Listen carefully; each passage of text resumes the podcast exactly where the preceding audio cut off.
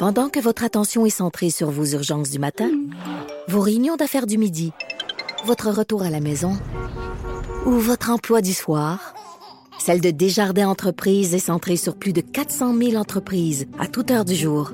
Grâce à notre connaissance des secteurs d'activité et à notre accompagnement spécialisé, nous aidons les entrepreneurs à relever chaque défi pour qu'ils puissent rester centrés sur ce qui compte, le développement de leur entreprise.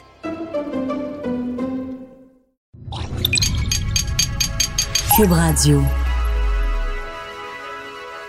Justin Trudeau donne 125 000 à English Montreal pour poursuivre le gouvernement du Québec. Ça n'a pas de bon sens. Joe Trudeau et Maud Boutet. Pas de crise de bon sens. Franchement dit. Cube Radio. Bon jeudi, aujourd'hui on est le 6 février 2020. J'espère que vous allez bien. Mon nom est Jonathan Trudeau. Bienvenue dans Franchement dit. Bienvenue à Cube Radio. Je suis en compagnie de Maude Boutet. Salut Maude. Salut, bon matin.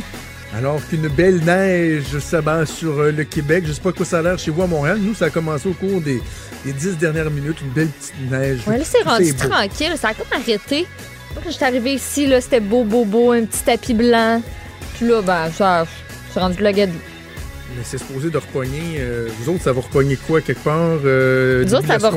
Pogné, ben, on est censé en avoir cet après-midi. C'est censé réarrêter. Puis là, en soirée, ben, c'est là que ça va décoller. euh. D'ailleurs, ça va pas mal être ça pour, euh, pour partout au Québec, là.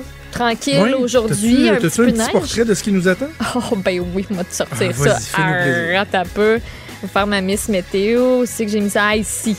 Euh, Seigneur météo, moi m'a dit qu'il ferait pas beau. Non, il fera, il fera pas beau, mais. C'est une tempête sur deux jours. Fait qu'on étale ça. On étale le plaisir. Fait que ça On va peut-être paraître moins pire. Tu sais, j'essaie, j'essaie d'être optimiste. Euh, donc, c'est ça. Aujourd'hui, on aura de 5 à 10 cm dans les régions du sud.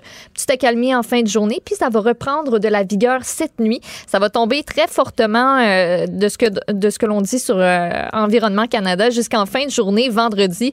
On attend de 25 à 35 cm de neige quand même. La neige va faire son entrée sur le centre de la province ce matin, atteindre ensuite graduellement le Bas-Saint-Laurent, la Gaspésie d'ici la nuit prochaine. De ce côté-là, on atteint une accumulation totale de neige de 15 à 30 cm jusqu'à samedi matin. Et euh, ben, dans ce coin-là, ce qui pourrait donner du fil à retordre là, sur le- les abords euh, du fleuve Saint-Laurent, c'est les rafales de vent, quand même jusqu'à 70 km/h, qui vont causer de la poudrerie.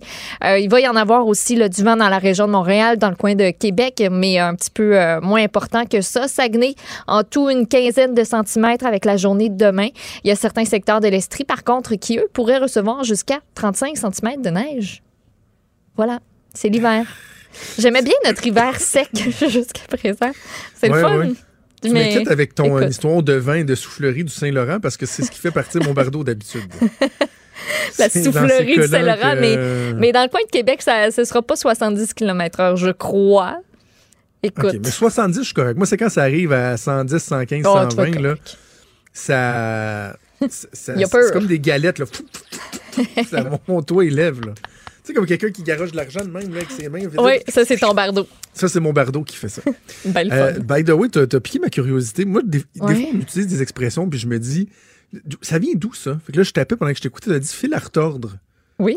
Tu sais, c'est une, une- une expression courante, là. Ça vient du tissage. Oh. Parce que plus, euh, autrefois, on tordait plusieurs fils entre eux pour obtenir des plus solides. Cependant, cette opération n'était pas simple dans la mesure où les fils n'étaient pas toujours de même largeur. Il fallait donc beaucoup d'expérience et de minutie pour pouvoir obtenir un fil retard de la meilleure qualité qui soit. Cette étape causant beaucoup de peine, on a utilisé l'expression donner du fil à retordre pour signifier que quelque chose ou quelqu'un créait beaucoup d'embarras. Ben, on en apprend tous les jours. Moi, l'image que j'avais dans ma tête en utilisant ça, à chaque fois, c'est euh, c'est, tu un linge à vaisselle un carotté là, que tu tords? Faut, faut qu'il soit carotté.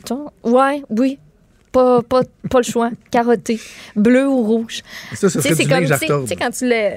Tu sais, tu dans les deux Oui, tu- sens, que là. tu ouais, twists tu- de même, là, puis là, tu fouettes quelqu'un avec dans une cuisine. Ah, ça, ça fait mal. C'est tellement chiant. Ah, c'est le fun. C'est le fun quand Ah, tu le fais, mais ça le fait faire.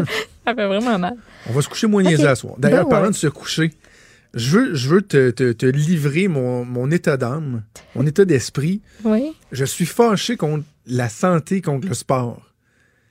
Je, Hein? Hier, OK, hier, j'ai été jouer au hockey Cosum. OK. J'avais accroché mes euh, patins, euh, de, pas de patins, de deck hockey l'année passée. Parce que je jouais dans une ligue de hockey depuis deux ans avec des gars, mais euh, on était tous rendus, nous autres, euh, fin trentaine, là, mi-trentaine, fin trentaine. Puis on jouait dans un niveau qui était trop fort avec des jeunes de 20, 22 ans que je ne sais pas ce qu'ils prenaient avant la game mais étaient beaucoup trop primés, euh, des gars de la construction très, très, très en forme, et les coups de coude qui revolaient partout, puis ça devenait dangereux, on a décidé d'arrêter. Et là, j'ai eu une invitation à participer à une ligue qui existe ici sur la colline parlementaire. C'est du staff de cabinet politique, euh, des députés, certaines personnes de médias qui ont déjà travaillé dans des cabinets, ou, euh, un peu comme mon profil, là. et on joue ici au, au Collège des Ursulines. Et là, c'était ma première fois. Euh, et, et d'ailleurs, parenthèse, j'ai découvert, entre autres, un élu, parce que là, il y a toujours quatre équipes, là. il y en a deux qui s'affrontent, deux autres qui s'affrontent, puis la semaine d'après, on change, mais bon. OK. Et là, donc, j'ai pas joué contre tout le monde hier, là, mais j'ai découvert un Christy de bon joueur de hockey. Là. Qui? Certains auraient peut-être dit, genre, ben non. Enrico Ciccone? Il, lui? Quelqu'un que je ne savais pas qu'il pouvait manier le bâton aussi bien que la casserole. C'est bien que la casserole. Gabriel Nadeau-Dubois? Oh que oui, madame. Ah, ouais? GND, un excellent joueur de hockey. Euh, Alexandre Il Leduc, s'est passé aussi, le député solidaire. Non, non, vraiment bon. Puis, euh, non, non, beaucoup de. Le co-chef a beaucoup de leadership, là. Mais Enrico, il joue-tu, lui? Enrico, ça, ça m'intéresse, non? Non, non, il était Oh. pas là. Ben, En tout cas, je sais pas. J'ai vu Vincent Marissal aussi qui était là. Euh, bref, plusieurs euh, élus qui sont là. Fait que, non, c'était bien le fun. Une, une belle petite game euh, de hockey. Malheureusement, euh, mon équipe, on, on a baissé pavillon, là, face à l'équipe essentiellement constituée de jeunes Québec solidaire. Quoi qu'il y avait du monde de la CAQ dans cette équipe-là. C'est super le fun. Tout le monde est mélangé. Y avait-tu du monde dans les stades avec des crécelles? Non, non, c'est dans un gymnase. Dans un Hmm. gymnase. Donc, c'est bien relax. et. Je vais, je vais peut-être euh, y aller de, de, de temps à autre. Sauf que tout ça pour te dire que la- on joue de 8h45 à 10h15, 10h20. Et là, le temps de me changer, de prendre le pas de troisième lien, c'est-à-dire prendre la route pour me retourner à Lévis. Ouais. Je suis arrivé chez nous, il était 11h. Là, je me dis, ben, je vais me coucher tout de suite. Faut que je me couche, je me lève à 5h le Ben matin. oui. Je me suis couché finalement, il était 11h30, là, tu sais, fermer le petit iPad, essayer de, de- de relaxer un peu. À 3h30 du matin, je dormais pas encore. Ben voyons. Ce qui veut dire que j'ai dormi une heure et demie. C'est une grosse Et nuit, ça? Mon cri du cœur, Maude, c'est ça. C'est que, je sais pas toi si ça te fait ça, mais moi, faire de l'activité physique le soir, là, tu sais, je sais, ça peut avoir l'air de quelqu'un qui cherche une excuse facile pour euh, euh, foirer, là, tu sais, mais mettons, moi, m'entraîner, aller au gym, jouer dans des ligues de sport le soir, ou souvent pour les adultes, c'est relativement tard, tu joues pas à 7 heures le soir, là. Non, c'est ça. j'arrive chez nous, je suis pas capable de m'endormir. Hum. Fait que c'est- à quoi bon, là? Là, je, je, je vais toffer ma journée sur une heure et demie de soleil, là, de, de sommeil. M'a rené ses fions, là. Tu sais, c'est. Oui, oui, je comprends, mais je non, moi, c'est me pas. sentir euh, bien d'avoir fait du sport, mais en plus d'être raqué de partout, j'ai dormi une heure et demie puis je m'endure pas. Le fun, ça. C'est très le fun, mais moi, non, ça m'a jamais. att- Les cours de soir, là. Pas mon. Pas mon... Moi, j'essaye que ce soit.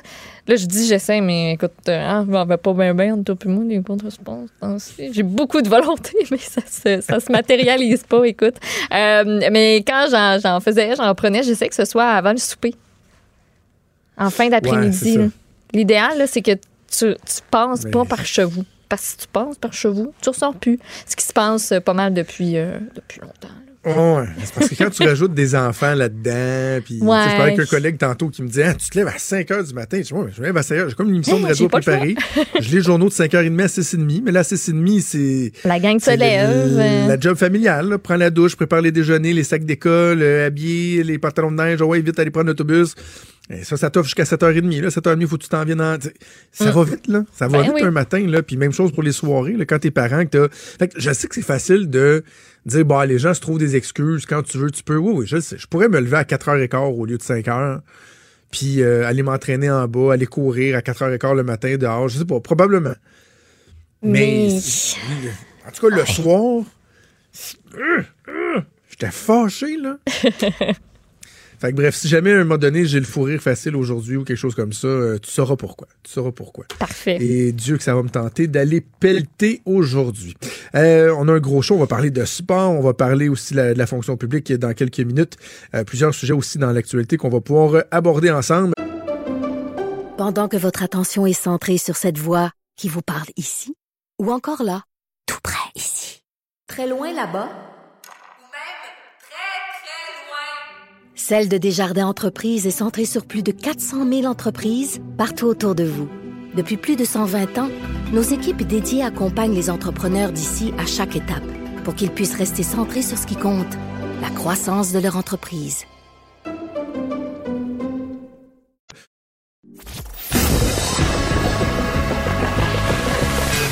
Franchement dit. Appelez ou textez au 187 Cube Radio. 1877 827 2346. J'ai de la misère à croire, Maude, que encore aujourd'hui, en février 2020, on soit... euh, on se trouve dans l'obligation de parler des ratés du système de paye Phoenix. Je l'ai dit tantôt à Richard Martineau à l'époque euh, où lui et moi on travaillait sur euh, les ondes d'une autre radio ici à Québec. Déjà on dénonçait des cas qui étaient absolument aberrants. Ça fait deux, trois, quatre ans de ça. Et on a encore pris euh, dans ce bourbier-là. Et là, ce matin, il y a un cas qui est euh, absolument déplorable, qui nous est présenté dans le Journal de Québec et le Journal de Montréal sous la plume de la collègue Catherine Lamontagne. C'est le cas de Béatrice Brun, une employée de la fonction publique, qui elle aussi donc euh, subit euh, les affres de ce système de paye complètement euh, dysfonctionnel. On va en parler avec elle, euh, voir euh, son histoire et surtout euh, comment elle, elle juge euh, le travail qui est effectué en ce moment pour essayer de, de l'aider, d'aider tous les fonctionnaires qui sont touchés. On va parler donc à Béatrice Brun qui est au téléphone. Madame Brun, bonjour. Bonjour, ça va bien? Ben, moi, ça va bien. Moi, ça va bien. Vous, c'est un, petit- c'est un petit peu plus difficile. Hein? Peut-être commencer par euh, nous raconter le, le début de cette, de, de cette mésaventure-là. Comment vous vous êtes euh, buté euh, aux problématiques du système de paye Phoenix? Oui, en fait, en, en- en passant, merci, puis merci de, de m'avoir à votre émission. J'apprécie beaucoup de pouvoir avoir cette plateforme-là pour parler de mon histoire, mais aussi de parler au nom de toutes les personnes qui ont été touchées par Phoenix. Euh, c'est un système euh, de changement de paie qu'on a eu. On a eu l'information qu'on changeait le système de paie. Alors, euh, tout le monde était sur les aguets. À partir de telle paie, on va être, on va tomber avec le nouveau système de Phoenix. Tout le monde était un peu stressé à savoir est-ce qu'on va avoir notre paie, est-ce qu'on n'aura pas de paie. Jusqu'à-là, tout va bien. Je continue à recevoir ma paie, tout allait bien. J'avais des collègues de travail à moi qui ne recevaient pas des payes, qui, avaient des payes à zéro. On a l'audace de leur donner aussi une slip de paie avec zéro dollar. Ça, ça m'est Ben, arrivé. Alors, oh oui, oui, ils donnent une slip de paie à zéro dollar. Alors, j'ai des collègues de travail à moi. Ah ben, je suis en détachement, je suis en mutation. Euh, en détachement, ça veut dire qu'on est attaché à un poste, mais qu'on va faire un poste ailleurs.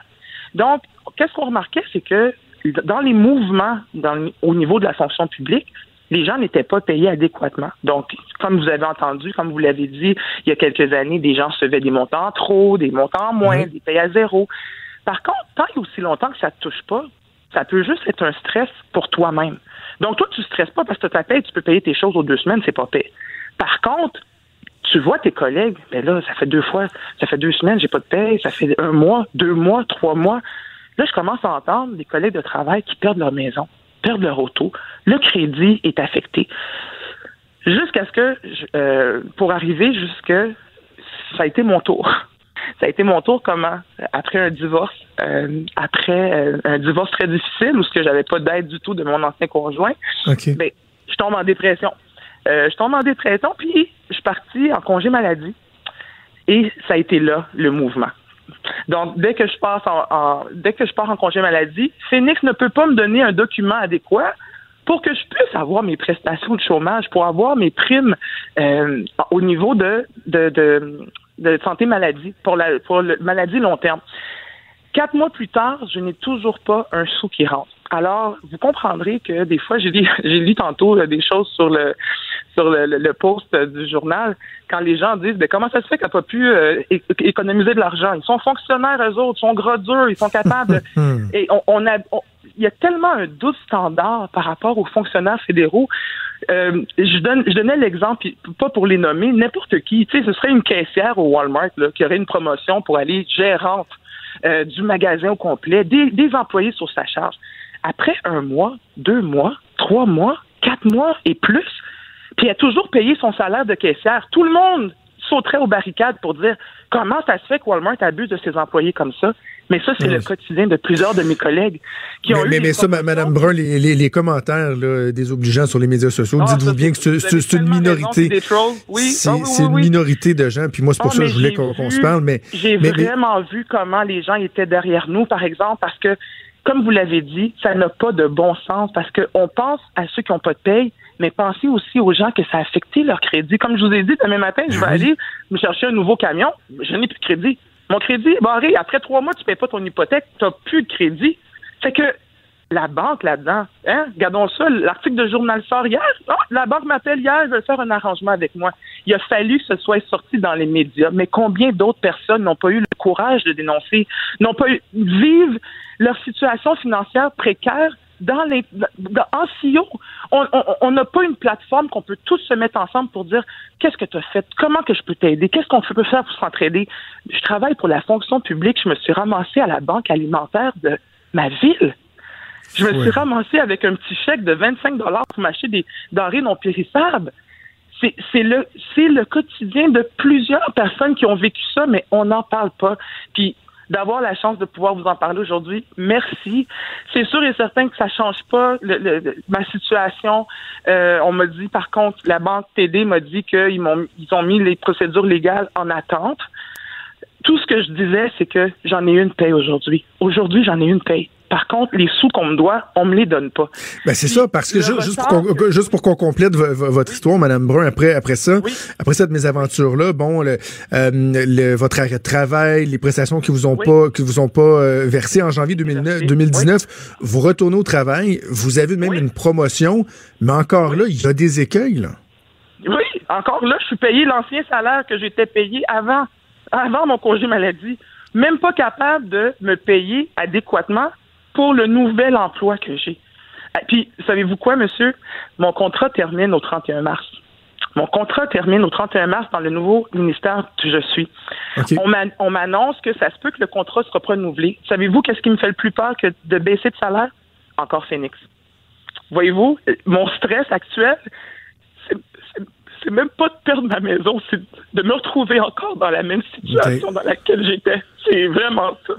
Excusez-moi, désolé.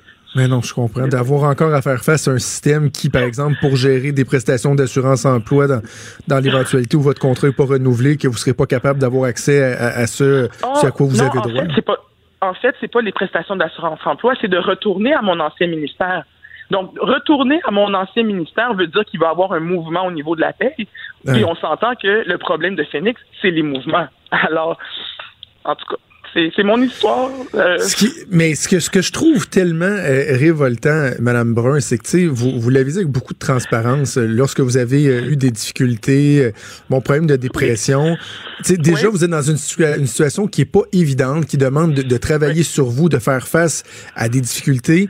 Et, c'est dans un cas comme celui-là que, d'un, les, les, les, prestations que vous pouvez verser, ce qui est retenu sur votre salaire depuis des années pour faire face à des éventualités comme celle-là, c'est là que ça devrait servir. Puis encore plus, l'emploi devrait être en mesure de vous faciliter la vie, pas de devenir un, une embûche supplémentaire dans, dans, votre, dans vos problèmes. C'est épouvantable et d'autant plus que c'est le gouvernement. C'est pas un employeur privé qu'on peut remettre en question, c'est notre gouvernement. Ça, c'est sûr. Puis, ah, de, surcroît, euh, quand les gens parlent Ah, mais qu'est-ce qui fait votre syndicat? Qu'est-ce qui fait votre syndicat? Le syndicat ne peut pas substituer aux responsabilités de l'employeur. Je ne suis pas payé par le syndicat. Le syndicat a fait tout ce qu'il pouvait. La SPC a fait tout ce qu'il peut, les moyens de pression pour leur dire Hey, Phoenix, ça marche pas, nos membres sont touchés.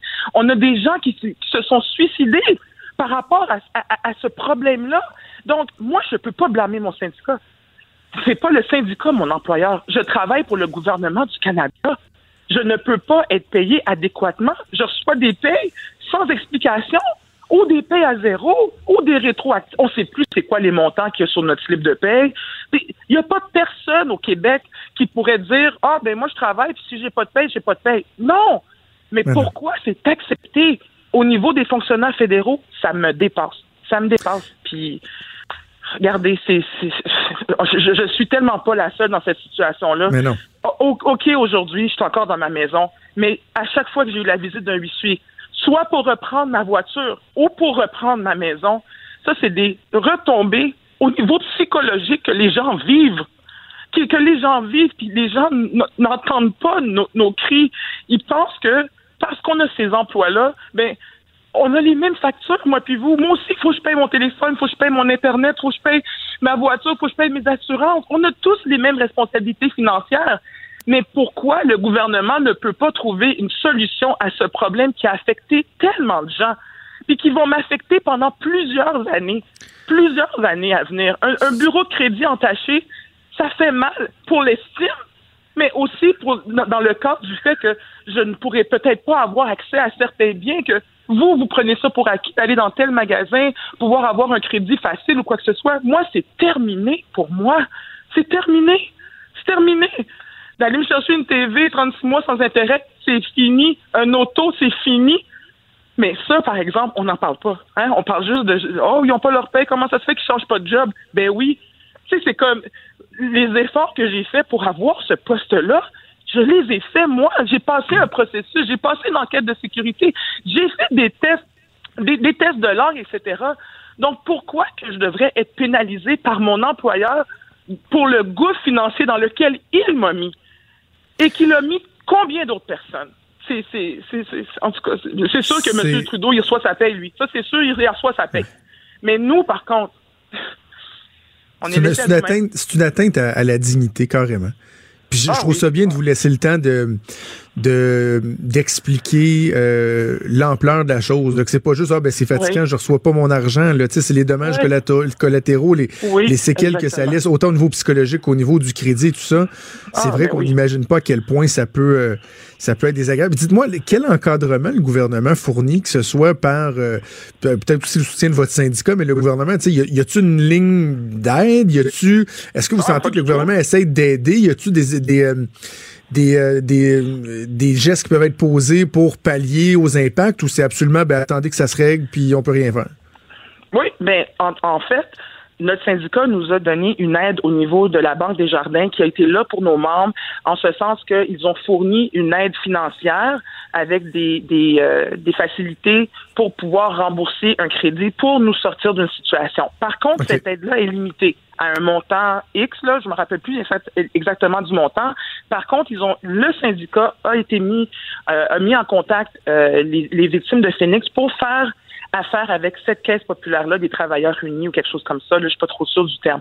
Mais par contre, le gouvernement, jamais rien du tout. Je vais vous donner un exemple très simple, puis euh, je suis contente d'avoir cette chance-là de pouvoir vous le dire. Savez-vous, au gouvernement, on a le programme d'aide aux employés qui est un programme que si jamais on vit une situation, c'est un programme qui se trouve dans à peu près toutes les grandes entreprises. Si jamais on a une situation euh, par rapport à notre santé psychologique ou une situation précoce, mais on appelle au programme d'aide aux employés, puis on a de l'aide par contre, les gens qui ont été victimes de Phoenix, c'est des gens comme moi, personnellement. J'aimerais ça y aller pouvoir parler à quelqu'un, de m'aider de, à pallier à ces émotions négatives-là que je vis par rapport à ça. Qu'est-ce que le gouvernement aurait pu faire? Puis, c'est une simple chose, une simple chose, de pouvoir nous permettre d'y aller d'une façon illimitée. Parce que ce problème-là ne va pas se résoudre en cinq séances au programme d'aide aux employés. Il, il, aurait pu nous fournir une aide psychologique, ils sont pas capables de nous payer, mais on peut-tu avoir une place où ce qu'on peut parler ou gérer ces émotions-là pour, on aurait peut-être pu éviter des suicides dans le cas de, Phoenix. Puis, perdre sa vie pour un problème de paix au gouvernement, c'est inacceptable en 2020. C'est inacceptable. C'est inacceptable. Donc, une aide psychologique aurait pu être donnée. On aurait pu envoyer une lettre à tous les employés touchés, une lettre du gouvernement, une lettre formelle qui dit j'ai un poste, la personne mentionnée a un poste permanent, elle fait tel salaire. Présentement, on a une situation au niveau du système ben de paie. Voici un document qu'on lui donne qu'elle peut présenter à ses créanciers. Moi, il a fallu que je, je, supplie aller dans le bureau chef de Hydro-Québec pour avoir une entente spéciale pour moi. Mais combien de personnes n'ont pas cette possibilité-là ou, ou n'ont même pas pensé à pouvoir faire ça? Puis chaque situation est différente. Moi, je me suis retrouvée tout seul. C'est sûr et certain, si j'avais un conjoint qui avait un salaire qui pourrait assumer pour nous deux, on aurait peut-être, on se serait jamais peut-être parlé aujourd'hui parce que j'aurais été capable de pallier à ces besoins financiers-là pendant cette période-là. Par contre, ça est arrivé que j'ai eu un divorce, je pars en maladie, etc. Donc, il y a des choses qui auraient pu être faites pour pouvoir éviter qu'on se rende là. Un document, je me rends à la banque, voici qu'est-ce que le gouvernement m'a donné, c'est temporaire ma situation financière, ce n'est vraiment pas de la mauvaise foi. On travaille, on a des bons salaires, puis on est obligé d'aller travailler un, deuxième emploi parfois pour pouvoir remédier au retard qu'on a accumulé. C'est ma situation. Je travaille deux jobs. Donc, Madame, euh, Brun, avant qu'on se laisse, euh, vous avez fait référence au premier ministre, à Justin Trudeau, tantôt. Si, euh, si ah vous aviez la chance de lui parler, c'est, qu'est-ce que vous lui diriez au premier ministre? Moi, qu'est-ce que je dirais au premier ministre? J'aimerais ça savoir s'il aimerait ça qu'un de ses enfants vive qu'est-ce qu'on vit. J'aimerais ça savoir si c'était son enfant qui était sur le marché du travail puis qui n'était pas rémunéré adéquatement. Comment il se sentirait, lui, en tant que père? C'est ma question que j'aurais pour lui. Béatrice Brun, merci d'avoir témoigné. Merci euh, d'avoir eu le courage de nous parler. Puis on vous souhaite euh, la meilleure des chances pour la suite des choses. Merci beaucoup. Merci beaucoup de votre temps. Merci, merci beaucoup. Donc, euh, Béatrice Brun, qui est fonctionnaire au gouvernement fédéral. Maude. Je sais pas, je sais pas combien de, de, de, de, coches il va falloir que je pète après l'histoire du, du, gouvernement Phoenix. Pas, pas dans le sens de je vais péter une coche puis ça va se régler, là, mais tu sais, d'en venir à toujours remettre de l'avant ces histoires-là pour sensibiliser la population, pour démontrer que le gouvernement fait rien là-dedans. Ils ont annoncé des millions et des millions. J'ai plus les chiffres devant moi, Maud, mais c'est des, dizaines de millions juste pour garder Phoenix comme à flot le temps qu'ils vont déployer un autre système. Parce que Phoenix est totalement de la merde, coûte des vies, de la santé psychologique. Et là, pendant ce temps-là, ils vont puis ils sont pas capables d'essayer d'aider les gens, d'accompagner leurs employés. Tu sais, je regardais Mme Brun, là. on parle d'une affaire de 5000 pièces là. Tu sais, qui l'a mené, là, finalement, à devoir de l'argent, les intérêts, le huissier, les lettres de crédit. Bon. C'est 5000 pièces. Comment se fait-il que le gouvernement, qui a pas peur de s'endetter, à coût de dizaines, de dizaines, voire 30 milliards par année, là, on augmente la dette, on augmente la dette, puis l'équilibre, on s'en sac. On a un premier ministre du Canada qui nous a proposé dans la dernière campagne électorale de nous payer du camping, sacrament. Lui, il dit, moi, je vais vous payer du camping. Je veux que chaque famille canadienne puisse aller en, camping comme c'était la responsabilité, la mission du gouvernement fédéral. Nous autres, on va vous payer du camping. Il est pas capable de se virer de bord puis de dire à ses employés, c'est quoi? Si on doit 5000 pièces parce qu'on est une bande de crétins pas capables de mettre sur pied un système informatique pour gérer une paye, une paye, si bol on va te l'avancer ton 5000 pièces le temps que ça se règle. On va t'aider. On va envoyer une lettre à tes créanciers pour dire, savez-vous quoi? C'est nous qui avons merdé. C'est nous qui avons eu deux doigts dans le nez, pas capables de régler un problème simple comme juste gérer une paye pour nos employés. Donc, pouvez-vous, s'il vous plaît, ne pas tenir compte de notre incompétence crasse dans le traitement de notre employé, de votre client? Ils sont pas capables de faire ça. Je me mets à la place de Mme Brun et de tellement d'autres. Le cas de Mme Brun est tellement patent parce que cette personne-là a eu des difficultés, est tombée en congé de maladie, elle a fait une dépression. Mm. As-tu besoin en plus d'aggraver son sort, de nuire à sa réhabilitation parce que son gouvernement n'est pas capable d'envoyer un Christie de papier qui va lui permettre d'avoir une paye pendant les mois qu'elle est malade, une paye auquel elle a droit, une paye auquel elle a droit parce qu'elle cotise depuis des années justement dans des assurances emploi, des ci des ça, pour pouvoir pallier justement ces situations-là? Le gouvernement est pas capable de l'aider, vient aggraver sa situation. Puis c'est les séquelles aussi dont Mme Brun parle, l'impact ben sur le crédit au long cours. Je, ça m'insulte tellement, là.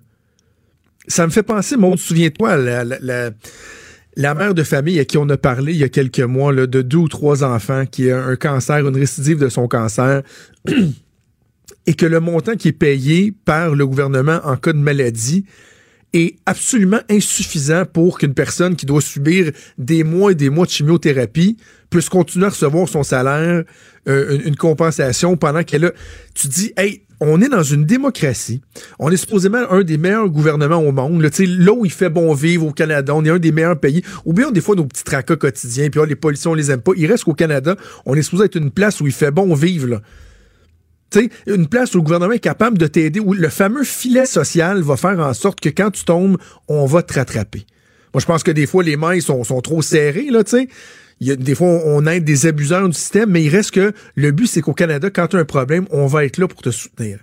On est comme ça dans notre société. Mais tu as des, des, personnes comme cette, dame-là qui était malade, qui euh, qu'on laisse tomber alors qu'elle a besoin d'aide du gouvernement pour faire face à la maladie, ou encore pire, des employés de ton gouvernement, tes propres employés, que t'es pas capable de payer, que t'es pas capable de dédommager, puis pas pendant un mois, deux mois, trois mois, pendant des années de temps. Ça sert à quoi un gouvernement si c'est pas capable juste de faire le basic? J'ai travaillé, moi, dans une entreprise privée, là, où mon patron disait, à un moment donné, on avait des réunions de la direction, puis le patron disait à la personne qui était en charge des finances, notre responsabilité première, avant toute chose, notre première job, c'est de payer nos employés. Ouais. Oublie le reste, là, les projets d'expansion, les ci, les ça, les- les- les- la communication. La première responsabilité d'un employeur, c'est de payer ton employé comme du monde. Lui permettre de, de vivre dignement. Et non seulement le gouvernement ne fait pas ça, mais il nuit carrément. Là. Il engendre des séquelles psychologiques. Madame Brun parlait de gens qui se sont carrément ultimement suicidés, cibole, à cause de leur gouvernement. à cause des problèmes financiers que ça a engendré. C'est c'est triste, là. C'est d'une tristesse. Puis tu parlais des coûts tout à l'heure, là. On a déjà 2,6 milliards de dollars qui sont prévus pour stabiliser le système puis corriger les données de paye. 2,6. Mais c'est parce qu'à compter de 2023-2024, il va y avoir un nouveau système mis en place, mais on va devoir dépenser entre 102 millions et 105 millions de dollars par année pour s'assurer de son fonctionnement. Puis on compte pas tout ce qu'il faut faire présentement, là, les coûts pour le nouveau système qu'on est en train de mettre en place. Il Ah, faut le tester, il faut qu'il y ait des gens qui soient formés pour l'utiliser, il faut former les employés. C'est fou, là, ce qu'on dépense. Puis je te parle à compter de 2023-2024, le nouveau système mis en place. Ça veut dire Et- qu'il y en a encore pour 3-4 ans. C'est hallucinant, puis ça dure déjà depuis des années. là.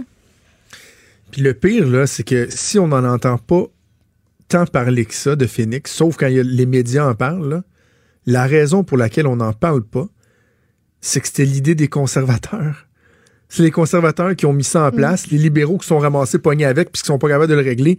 Donc, vous verrez pas euh, Andrew Scheer ou le prochain chef, le Peter McKay, ou se lever en chambre puis déchirer leur chemise sur le système de paye Phoenix. C'est eux autres qui l'ont mis là. Ouais. Ça va leur qu'ils sont pas plus face, fiers. Fait que, tu sais, il, se passe rien. Bref. Je, je trouve ça tellement gênant. Puis à ceux là, qui sont portés là, à dire Oh, comment ça se fait qu'il n'est pas capable de payer. Non, non, arrêtez, là. Il y a du monde qui font 100, 200 000 par année puis ils trouvent le tour de faire faillite, là. Fait que, tu sais, de, de juger une personne qui est plusieurs mois sans avoir de paye et qu'après ça, c'est que c'est l'effet boule de neige, là. C'est que là, tu dois tant, tant, tant. L'argent Mais commence à ça. rentrer, mais pas assez pour payer ce que tu devais, payer les intérêts sur ce que tu devais, etc. Puis à un moment donné, c'est un cercle vicieux, là. Ah oui, tu, tu maintiens ton train de vie quand même. Pendant que votre attention est centrée sur cette voix qui vous parle ici, ou encore là, tout près ici, très loin là-bas, Celle de Desjardins Entreprises est centrée sur plus de 400 000 entreprises partout autour de vous. Depuis plus de 120 ans, nos équipes dédiées accompagnent les entrepreneurs d'ici à chaque étape pour qu'ils puissent rester centrés sur ce qui compte, la croissance de leur entreprise. Franchement dit. Jonathan Trudeau. Et Maude Boutet. Appelez ou textez au 187 Cube Radio 1877 827 2346. Cube Radio. On va faire de l'actualité tantôt avec ton, ton bloc nouvelle habituel, mais quand même une coupe de trucs de même, ça me tentait de, de jaser ad lib. J'en ai trois, Ok. quatre devant moi. Ça se peut qu'on en fasse rien qu'un. Ça se peut qu'on en fasse deux, ça se peut qu'on en J'ai fasse aucune trois. idée de c'est quoi, là? non, non, juste, on jase, on jase, on jase. Euh, loi 21, je vois Ouais. Frédéric Bastien, qui est euh, le candidat là, au, euh, à la chefferie du Parti québécois, Mhm. qui est en entrevue avec Mario Dumont en ce moment à LCN. J'ai l'impression que vraiment, il y a un nouveau front qui vient de s'ouvrir entre le gouvernement du Québec et le gouvernement fédéral. Peut-être vous rappeler qu'hier, c'est la Gazette qui a appris ça que euh, la commission scolaire English Montreal s'est vue octroyer 125, 150 000, je ne sais plus. là, 125. trop ça. 125 000 dollars pour les aider à contester la, la méchante loi 21. Ça vient d'un programme qui, oui, est normé. J'en parlais avec Richard Martineau tantôt. C'est un programme normé qui euh, vise à aider les minorités euh, à défendre leurs droits, puis bon, des trucs comme ça. Mais là, tout le monde savait que Justin Trudeau, tu sais, cherchait une façon de s'opposer à la loi 21. Et là, on a l'impression que il se trouve à faire indirectement ce qu'il n'avait pas les couilles de faire directement, dans le fond, tu sais. C'est pas qu'il peut pas le faire directement, c'est que politiquement, c'est un petit peu plus dur. Et hier, il y a Simon Jolin Barrette, donc, qui est ministre de, de l'Immigration, celui qui a porté le dossier de la loi 21, qui disait c'est inacceptable. Et là, tout de suite, on a dit, oh, OK. Est-ce qu'il y a un affrontement en vue? Je vais vous faire entendre absolument ce que François Legault a déclaré ce matin. Ça se passait tout juste avant la période de questions. François Legault qui a l'habitude de s'entretenir avec euh, les journalistes pour répondre à leurs questions. Et euh, M. Legault a dit ceci. Une commission en plus qui est sous tutelle.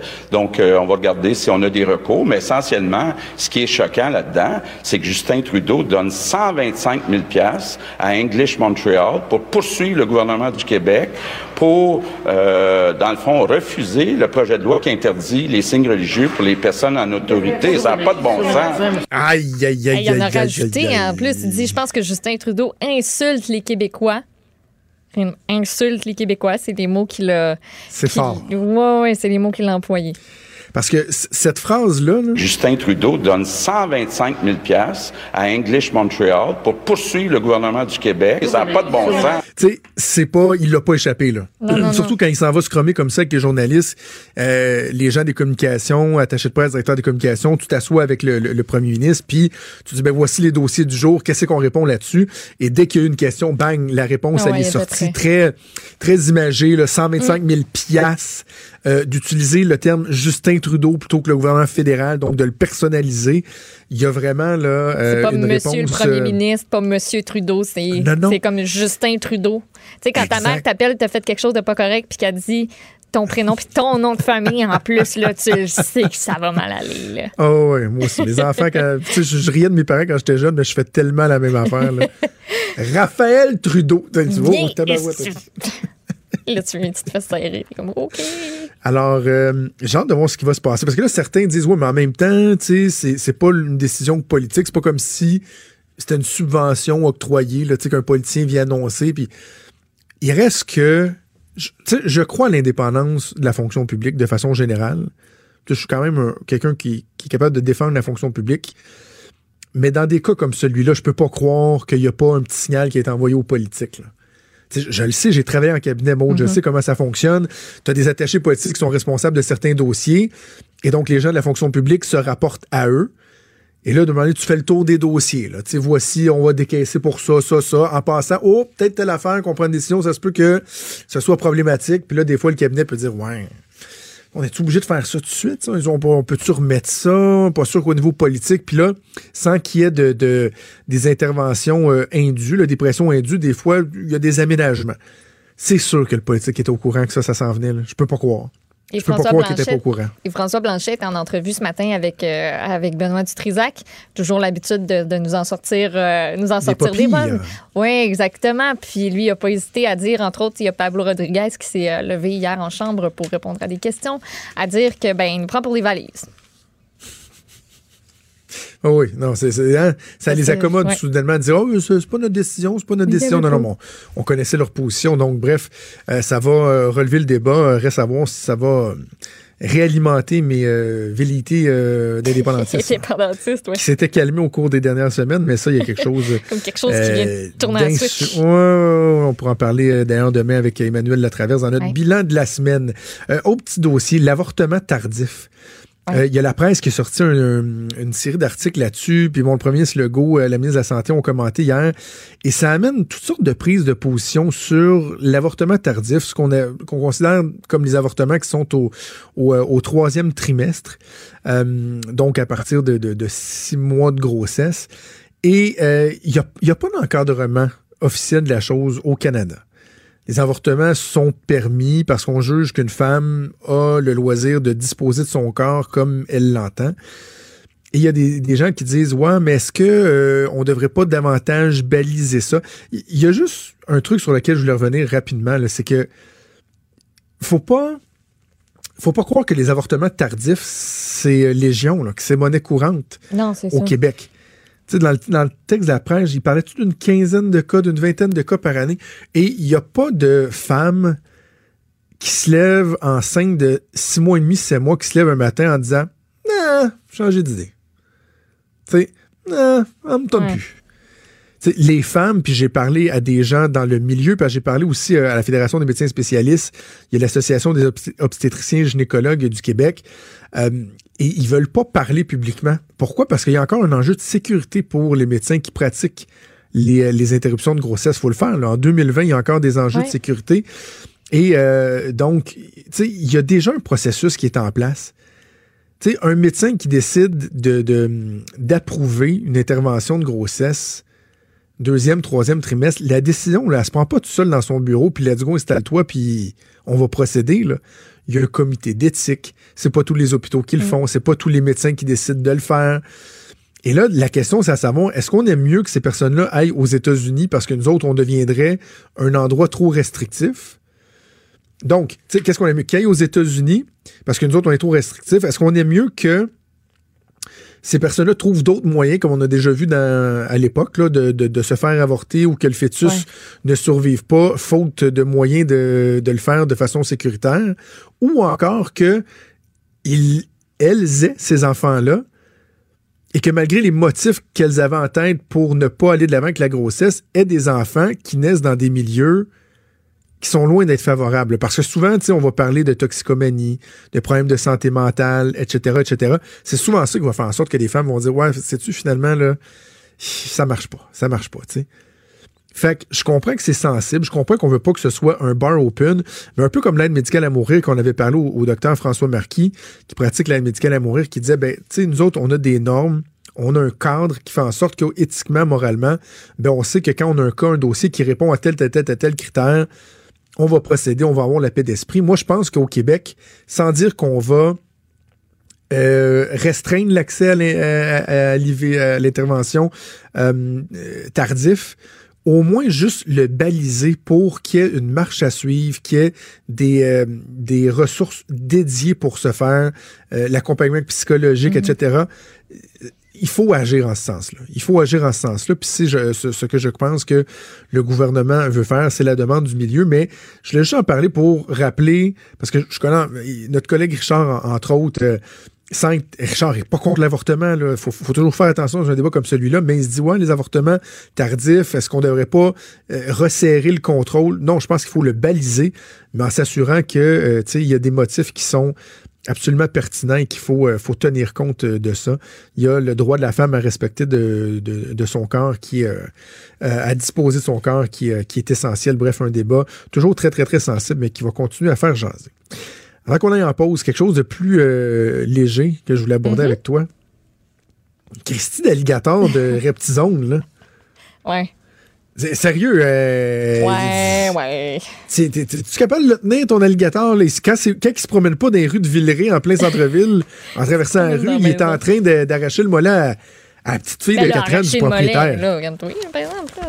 Ben, Maud, À des- je- je- Non, mais tu sais, je comprends, je comprends ce que tu veux ben, dire. mais calme-toi, cette c'est quand fois, même un alligator, un Ben, je sais, qui... mais cette fois, je veux dire, cette fois-là, c'est pas arrivé. Ça aurait pu arriver. Là, c'est des blessures qui sont, je veux pas dire superficielles, là, c'est des scratchs.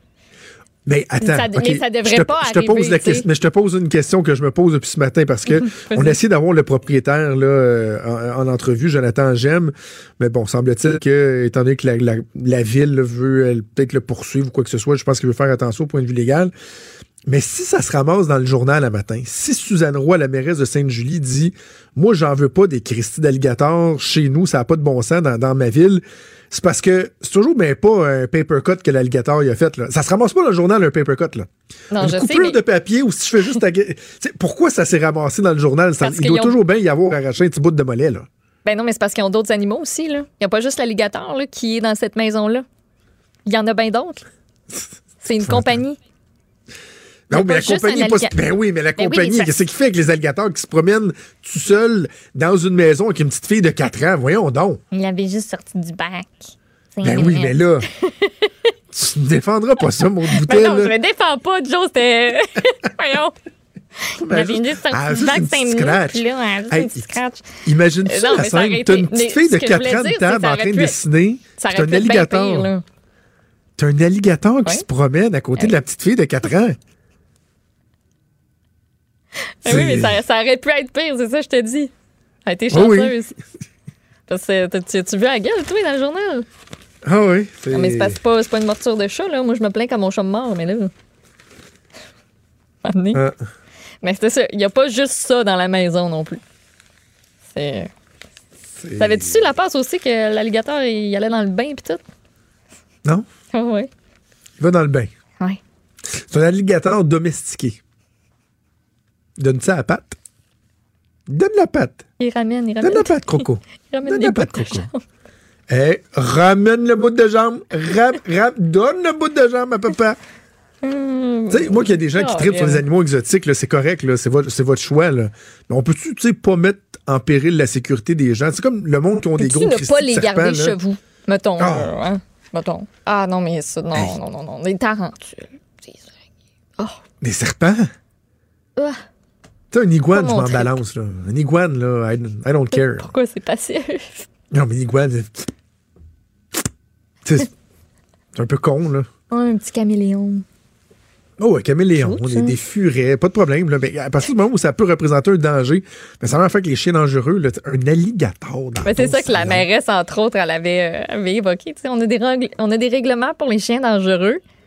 Puis là, on est pogné avec un alligator, puis on peut rien faire. Oui! Mais quel Ah, non-sens. bon. Pendant que votre attention est centrée sur vos urgences du matin, vos réunions d'affaires du midi, votre retour à la maison ou votre emploi du soir, celle de Desjardins Entreprises est centrée sur plus de 400 000 entreprises à toute heure du jour. Grâce à notre connaissance des secteurs d'activité et à notre accompagnement spécialisé, nous aidons les entrepreneurs à relever chaque défi pour qu'ils puissent rester centrés sur ce qui compte, le développement de leur entreprise.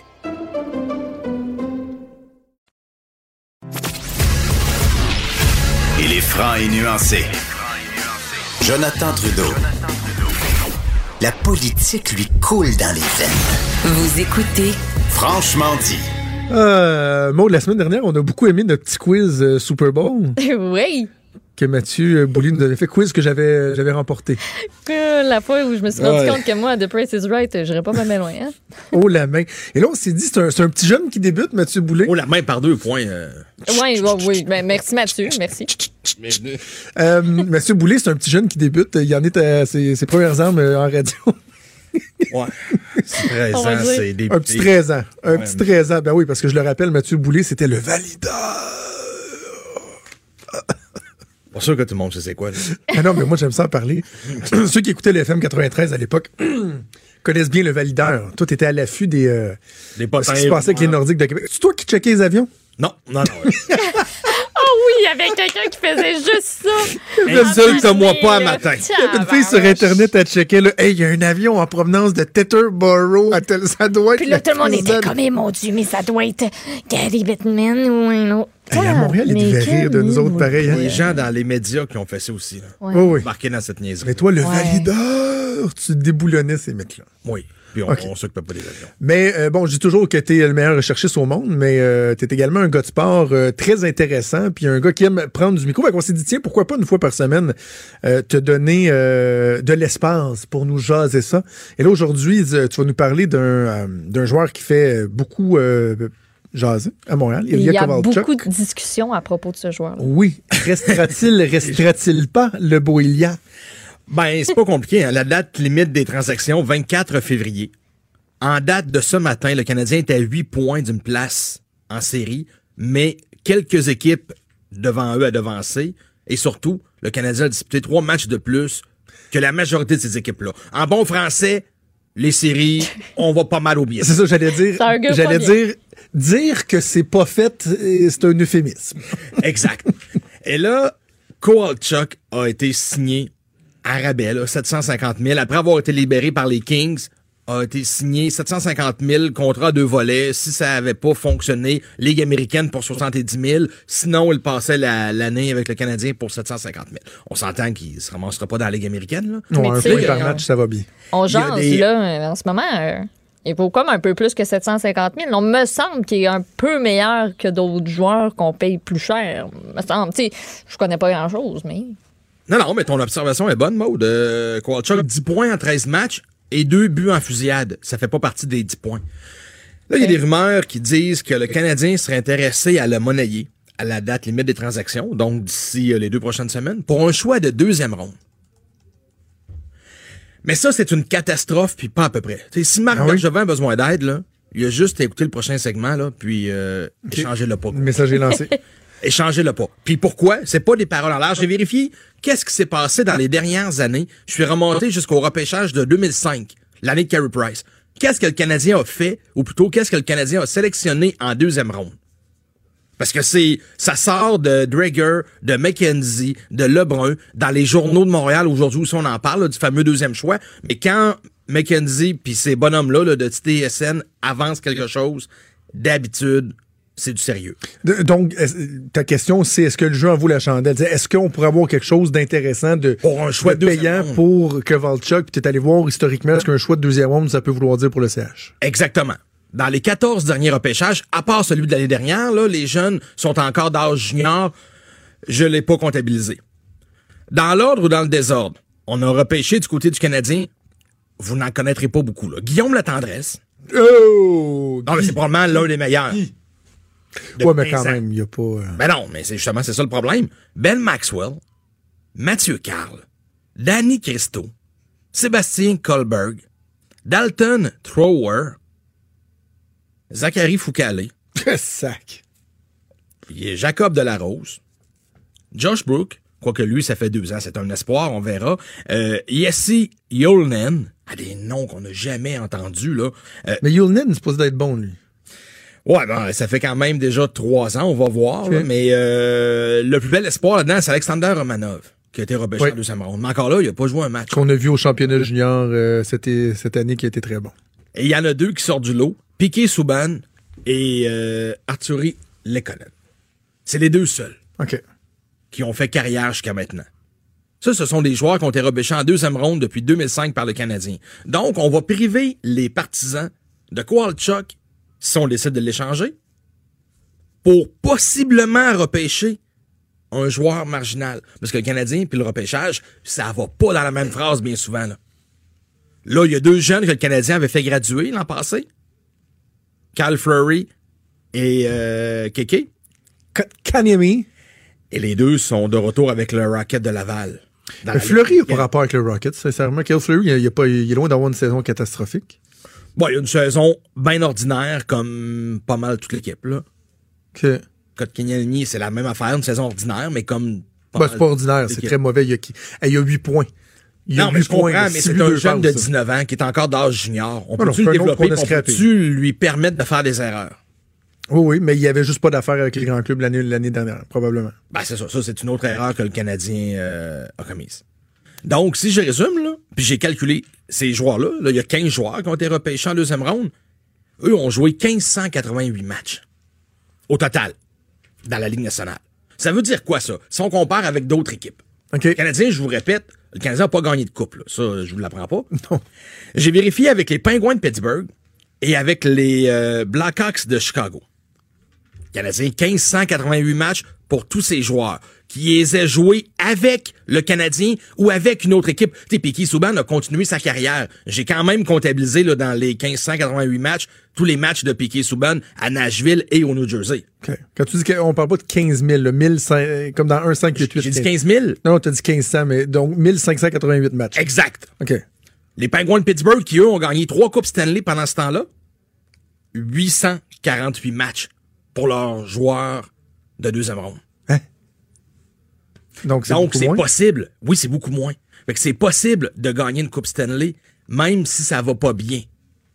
Avec tes choix de deuxième ronde, mais il y a eu des transactions. Les Pingouins ont beaucoup transigé parce que. Ben, puis on Pingouins- fait des bons choix de première ronde aussi. Exactement. Tu sais, les Le Temps, les Malkin, les Crosby. Bon, Crosby, c'était probablement évident. Fleury à l'époque, il y en a eu beaucoup. Les Blackhawks de Chicago, qui eux ont gagné trois Coupes Stanley également, 1561 matchs. La même affaire que le Canadien à, à 15 près, là. La seule différence, trois Coupes Stanley. Les joueurs du Canadien en deuxième ronde, puis les joueurs des Blackhawks, c'est la même affaire. Hmm. Pourquoi à Montréal, ça marche pas? C'est quoi la réponse? Ben, il y en a deux. Mauvaise sélection. Probablement qu'à Chicago, on n'a pas plus de matchs joués, mais on a pris les bons. À Pittsburgh, on a beaucoup moins de matchs joués, mais on a sélectionné les bons. Donc, les joueurs que les Pingouins et que les Blackhawks ont pris en deuxième ronde, faut ça d'admettre qu'eux ont livré la marchandise. Les Blackhawks et les Pingouins ont gagné des Coupes Stanley. Mais pourquoi Trevor Timbit est encore là, lui? On l'appelle Timbit. non, mais pour de vrai, c'est ce gars-là. Il y en a pas une qui s'appelle Tim Big. Non, c'est? Timmins.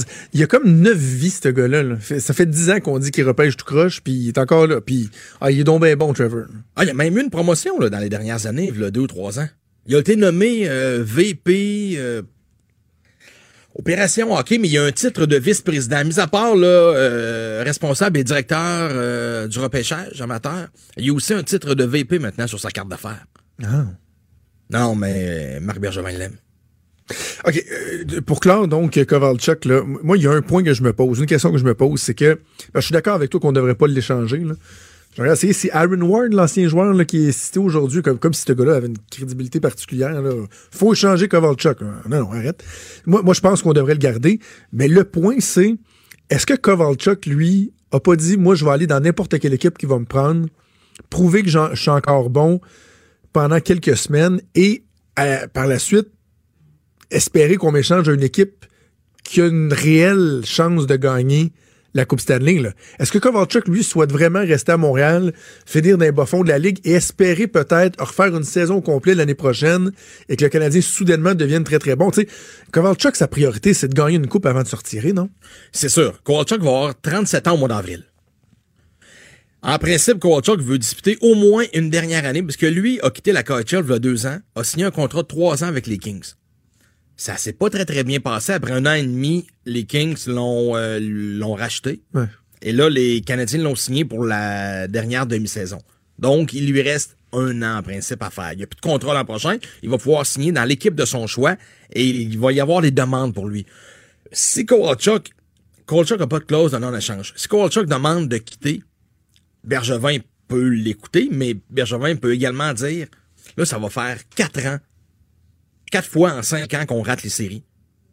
Ça fait deux ans de suite que je laisse et que je ne dépense pas 7 à 8 millions pour des joueurs. Faut pas oublier ça non plus, là. Ça fait deux ans de suite que le Canadien ne se rend pas au plafond. Pourtant, les partisans sont dans le plafond au Centre Bell, là, c'est plein. Mais le Canadien dépense pas au complet. Le Canadien dit on va faire des économies puis on va dépenser quand c'est le temps. Là, ça serait peut-être le temps de penser aux partisans puis de le garder. Pour les 7-8 matchs Ouais, supplémentaires au Centre Bell. Parce qu'on a la preuve, là, le repêchage. Le Canadien a de la misère à repêcher en première ronde. On leur demandera pas de bien repêcher en deuxième ronde, là. Fait que OK. Donc, à suivre. À suivre. C'est quand la date limite euh, des transactions? 24 février. Et pour en rajouter hier, pas hier, mais avant hier, là, dans la victoire du Canadien au New Jersey, c'est 20 joueurs dans un alignement. Il y avait seulement 4 joueurs repêchés par le Canadien qui ont joué. 4 joueurs. Ah oui. Seulement.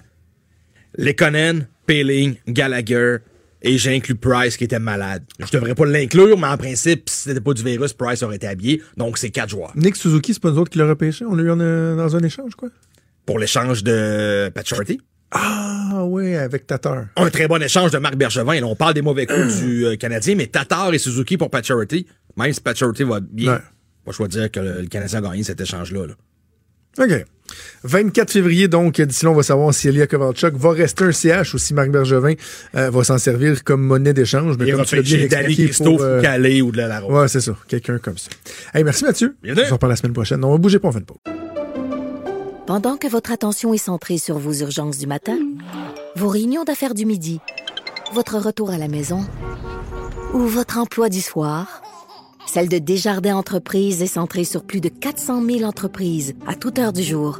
Grâce à notre connaissance des secteurs d'activité et à notre accompagnement spécialisé, nous aidons les entrepreneurs à relever chaque défi pour qu'ils puissent rester centrés sur ce qui compte, le développement de leur entreprise.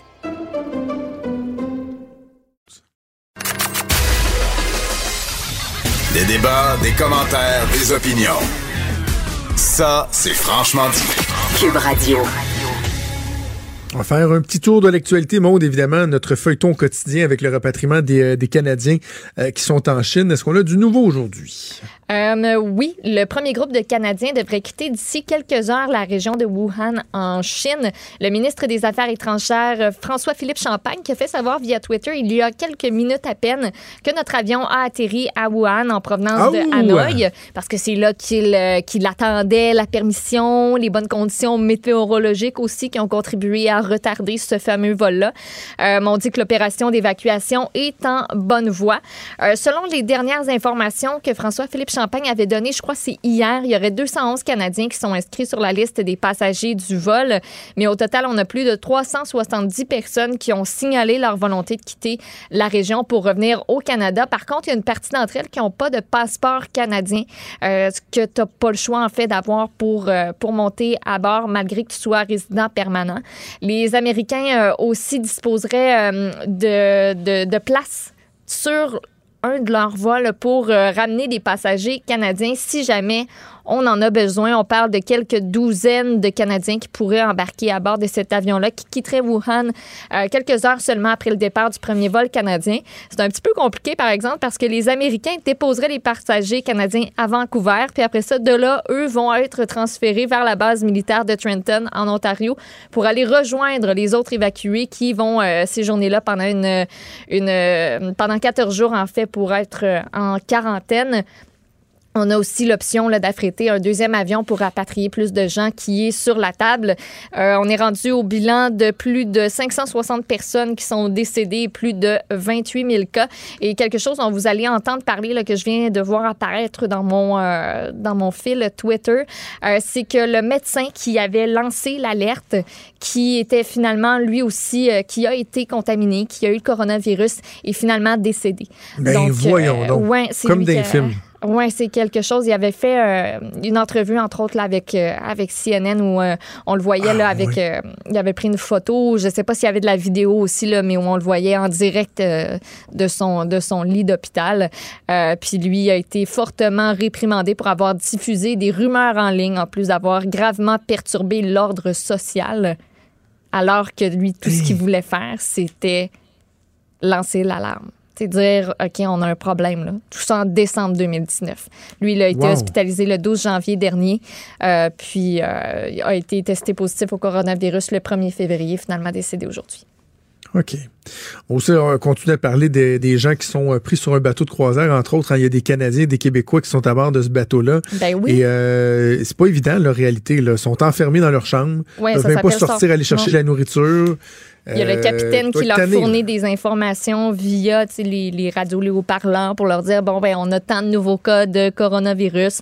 Parmi les cas de coronavirus sur, euh, sur ce bateau-là, on compte euh, présentement deux Canadiens d'ailleurs. Ce qui est bizarre, c'est qu'il y a des, euh, des citoyens qui ont été rapatriés dans leur pays qui ont été mis, il y en a qui ça a été sur une île, dans des endroits euh, éloignés, reclus, pour faire cette quarantaine-là.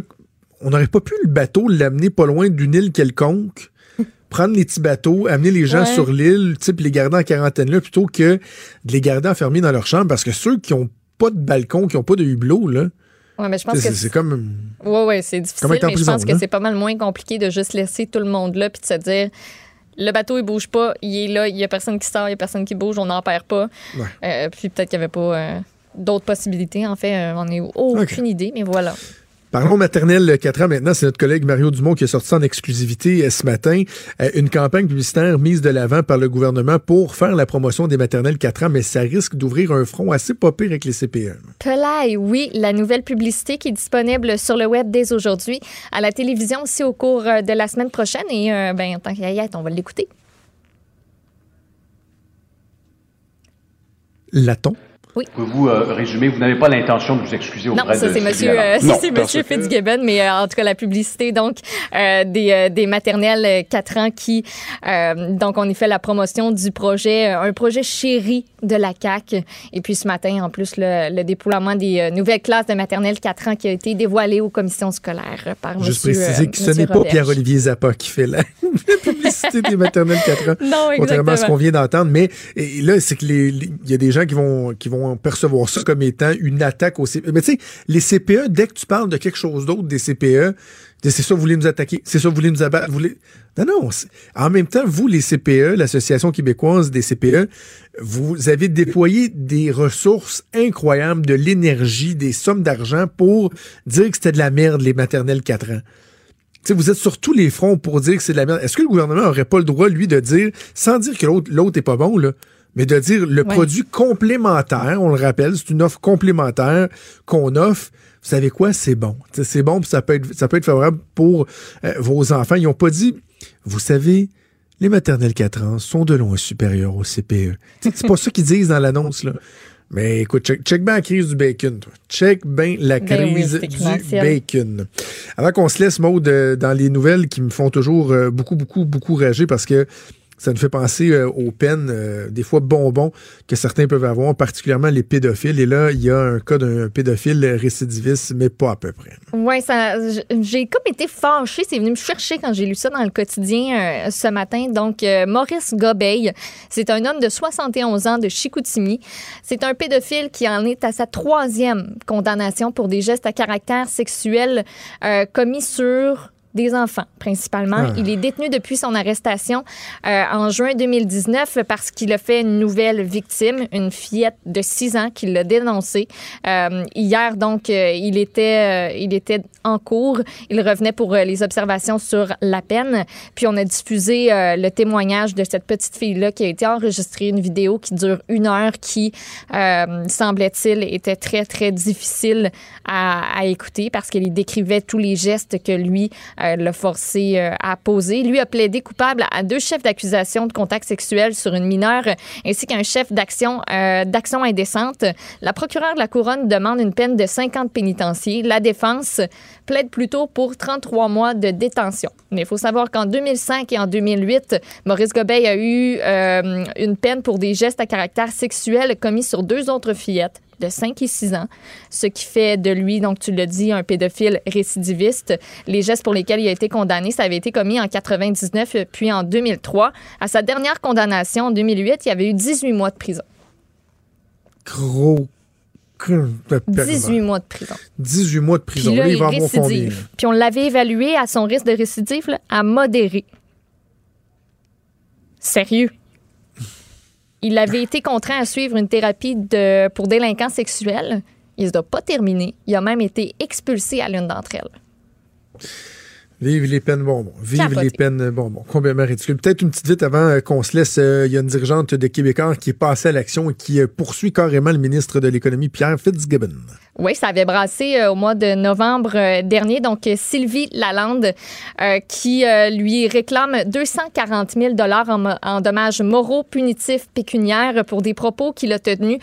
donc, le 26 novembre dernier, lui reproche, elle lui reproche des propos et insinuations discriminatoires à son endroit.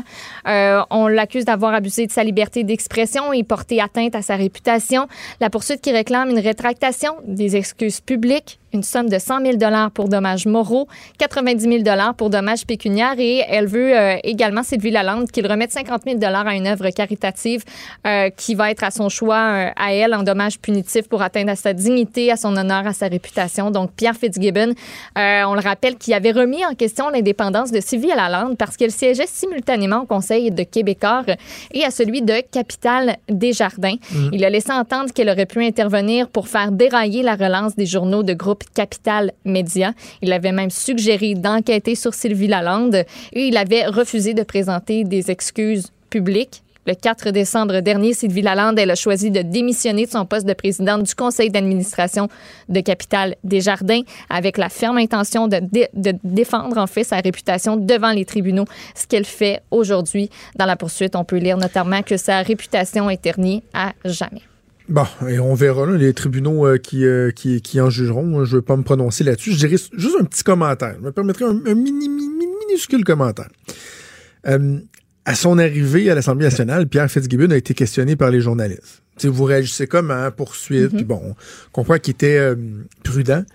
Et il y a un journaliste, puis je, ne nommerai pas le journaliste parce que c'est quoi, je le respecte. C'est pas, pas une affaire personnelle, c'est juste, c'est juste que je trouve que ça met un peu en lumière tu sais, des fois, qu'on on, peut-être un, petit pas trop loin dans le jeu de la compétition entre les médias et la démonisation d'un média ou de l'autre.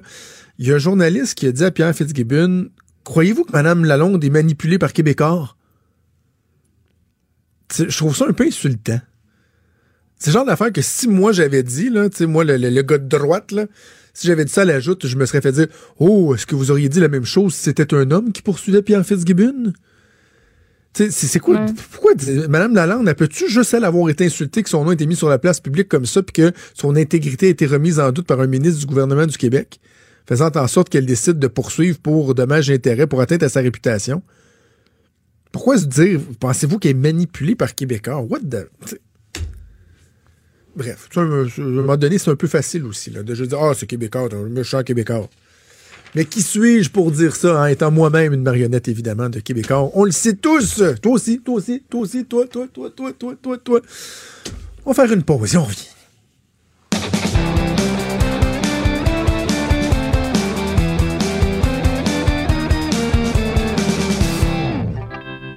Poursuit avec la chronique disque dur de Stéphane Plante. Salut Stéphane. Salut Jonathan. J'aime beaucoup, beaucoup ton sujet. Tu vas nous parler des, des chansons de, de, films. On en a parlé hier, bon, avec la course aux Oscars. Dimanche, euh, les Oscars euh, qui vont, entre autres, euh, dire qui est le gagnant dans la chanson thème des films. Et tu veux revenir sur des chansons de films qui ont, j'imagine, quoi, été plus populaires que les films à un point tel qu'on a oublié que ces chansons-là étaient tirées d'un film. Ben voilà, des fois, c'est même c'est l'interprète qu'on oublie à force d'entendre la chanson, mais euh, le, le, film en question, des fois, qui a été, qui, qui avait une trame sonore avec la pièce, euh, c'est tombé dans l'oubli, mais total. Premier exemple, il n'y aura pas d'extrait parce que c'est pas de saison, mais White Christmas de Bing Crosby. Oh. Ça vient d'un film qui s'appelait Holiday Inn, qui est paru en 42. Il avait même eu l'Oscar de la meilleure chanson originale, justement, euh, l'année suivante. Mais le film complètement disparu de la, de la, mémoire collective américaine. Par contre, la chanson, il euh, faut se rappeler, on était dans la Deuxième Guerre mondiale et les soldats s'identifiaient beaucoup au contenu de White Christmas parce qu'ils espéraient revenir à la maison pour Noël. Gros succès, bien sûr, euh, même que ça va rejouer dans plein, plein de films, mais qu'est devenu le film Holiday Inn? je sais pas. Euh, une autre chanson de Noël que je ferai pas jouer, mais Baby It's Cold Outside, la fameuse chanson qui avait été bannie, retirée, tout ça. Euh, c'était une chanson d'un film. C'était en 1948, c'était le film La fille de Neptune. Encore une fois, qu'est devenue la fille de Neptune? Personne ne sait. Par contre, cette chanson-là a été aussi euh, a reçu l'Oscar de la meilleure chanson originale. Euh, Mrs. Robinson de Simon Garfunkel. Ça vient du film The Graduate en 1967. C'est le, le, lauréat en français qu'on appelait ça. Là, je sais qu'il y en a qui vont me dire, mais oui, mais elle est connue, le, le, film est connu, c'est un grand rôle pour Dustin Hoffman. Par contre, euh, le groupe avait pas sorti la chanson avant la trame sonore. Et devant le succès qu'elle a connu, on peut même d'ailleurs écouter un, un, petit extrait pour se rafraîchir la mémoire, Mrs. Robinson de Simon Ah Garfunkel.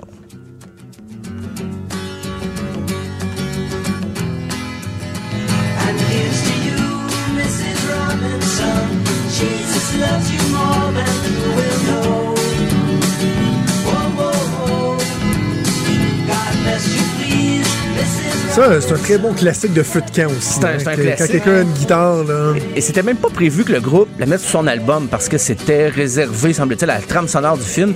Mais devant le succès que la, la chanson a obtenu, le groupe a pu la mettre sur l'album Book Ends. Euh, un exemple, les années 80, que serait le cinéma des années 80 sans ses trames sonores, c'est ben, le film, c'est Purple Rain de Prince. Euh, on connaît l'album, été un grand succès, mais le film est souvent considéré comme un navet parce que Prince s'est essayé à la scénarisation et à la réalisation, mais euh, les chansons qui en ressortent, il y a Let's Go Crazy, il y a la pièce titre, mais aussi When Doves Cry.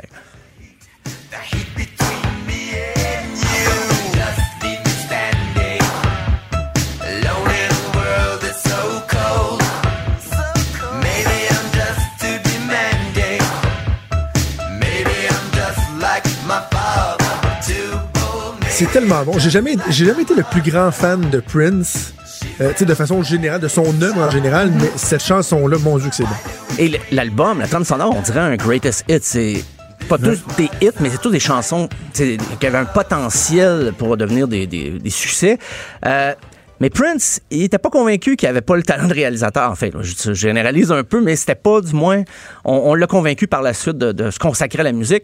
Mais il s'est dit, je vais prendre une chance. Deux ans plus tard, il va sortir un film, il va réaliser un film qui va s'appeler Under the Cherry Moon. Pas très remarquable encore une fois. Ça avait été, euh, tu sais, il y a un gars-là aux États-Unis qui se moque un peu des, des Oscars. Ben, il avait été cinq fois nommé dans les catégories là, comme euh, le, le pire scénario, le plus mauvais film et tout ça. Euh, il, a, il a remporté, je pense, le titre du plus mauvais film. Par contre, sur la trame sonore, on va retrouver les pièces sur le- l'album Parade de Prince, eh il y avait ce grand succès, Kiss.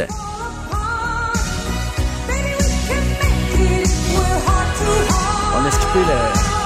C'est pas l'extrait que. Ben, en fait, c'était la, la chanson, je parlais de la chanson Kiss de Prince, mais ce qu'on entendait, ça vient, c'est un des grands hits de Starship, Nothing's Gonna Stop Us Now, mais ça vient du film Mannequin Est-ce que quelqu'un se rappelle du film Mannequin en 1987? Je sais que c'était c'était quoi ce film-là? C'était-tu qui promenait une femme devenue mannequin? C'était quoi c'était un, un mannequin en plastique d'un magasin à rayons.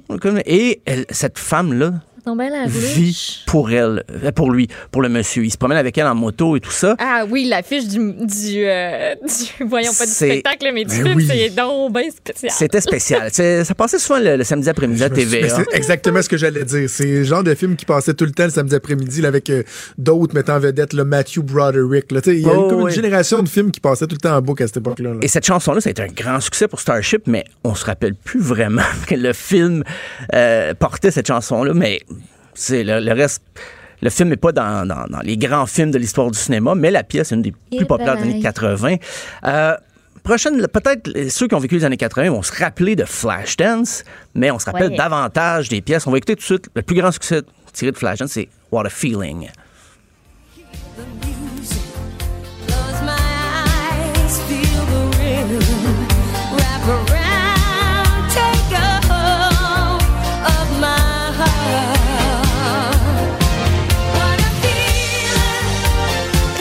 Son léotard noir, là, avec ses petits bas tout. Ah oui.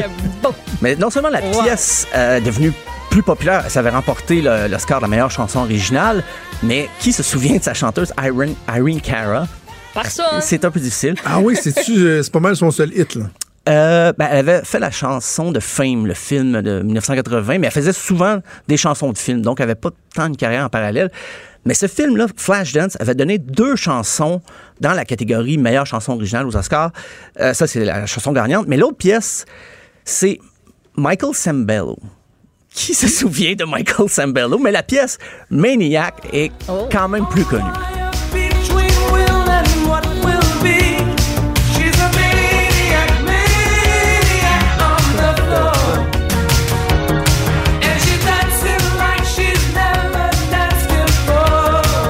Mais méchant classique. J'aurais jamais, écoute, j'avais jamais entendu le nom du chanteur, mais évidemment, je connais cette chanson-là. C'est du film Flashdance. Et Michael Sambello, lui aussi, il se spécialisait beaucoup dans les euh, trames sonores, donc il s'attendait pas du tout à ce succès-là. Euh, il a fait de la musique des Gremlins, euh, il a fait plus tard Independence Day. Donc, c'était ça, sa carrière, c'est plus faire de la musique de film. Donc, le, le succès de Maniac l'a surpris. Euh, la prochaine, un classique Against All Odds de Phil Collins.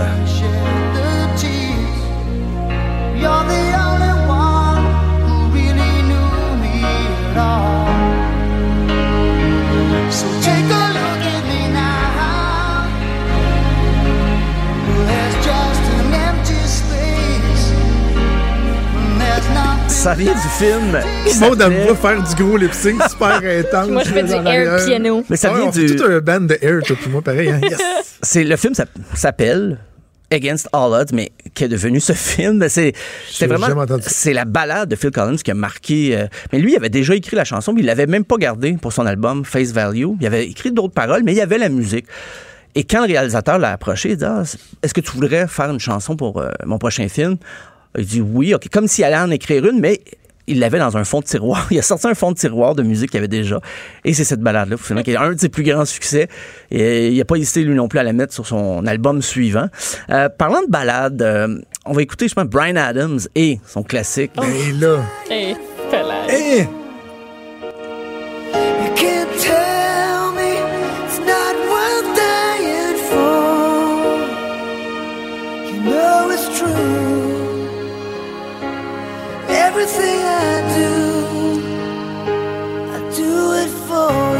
C'était pour... Écoute, c'est- si tu savais tu sais, bon.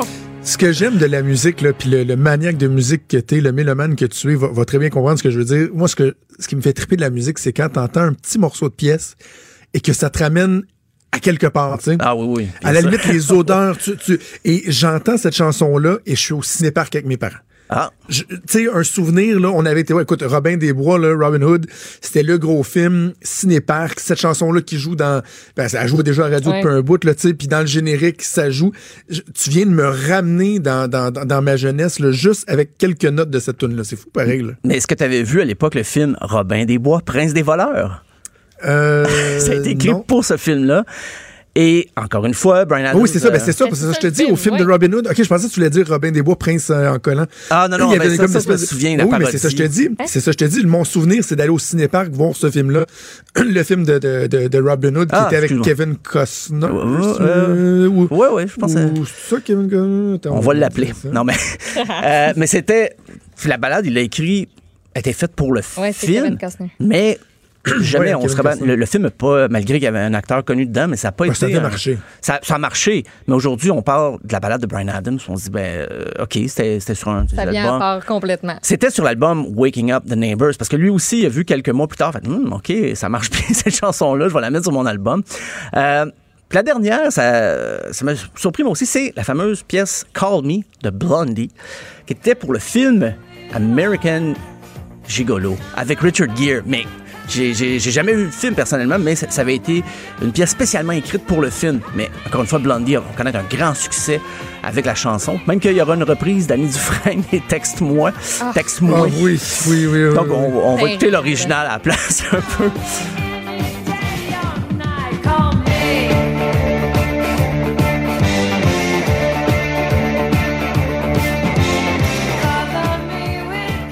Ouais, ouais, ouais. Un gros glam. Mais c'est vrai. Il y en a qu'on oublie carrément que c'est des tunes qui étaient. euh, Ben, c'est souvent des vieux, film, hein? des vieux films. Les films plus récents, on va, on va enco- encore le souvenir, tout ça.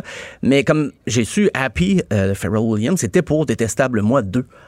Et ben voilà, c'était. Puis, ah, un beau texte-moi d'Annie Dufresne. Ça fait mal. hein, C'est difficile. bébé. Euh. Ça, ça va être vraiment ça, ma dernière chanson aujourd'hui. Euh, ben, mais il y en a beaucoup, là, quand même. Il y a des pièces. Ben, Aerosmith, même, I don't want to miss a thing. On se rappelle, c'est Armageddon, mais c'est pas, euh, pas mais clair. tu vois, je l'avais, je l'avais même préparé. Je voulais t'en parler. ah, mon Dieu, parce qu'on est tellement.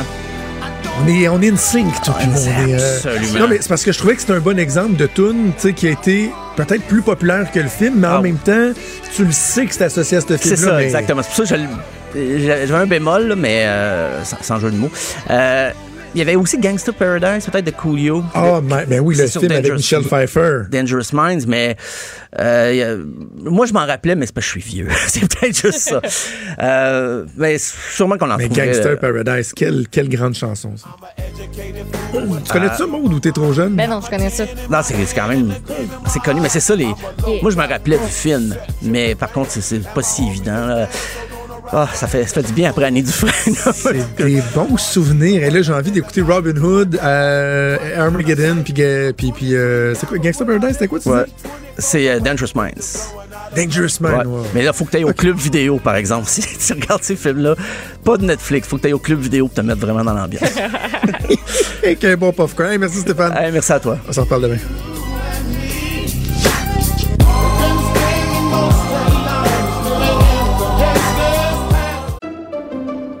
Pendant que votre attention est centrée sur cette voix qui vous parle ici, ou encore là, tout près ici, très loin là-bas, Celle de Desjardins Entreprises est centrée sur plus de 400 000 entreprises partout autour de vous.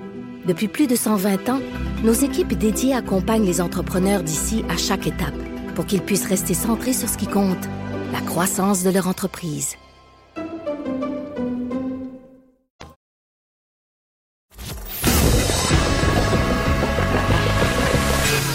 Franchement dit. Appelez ou textez au 187 Cube Radio. 1877 827 2346. C'est le 12 février prochain que va s'amorcer la 61e édition du tournoi international de hockey Pee-Wee de Québec.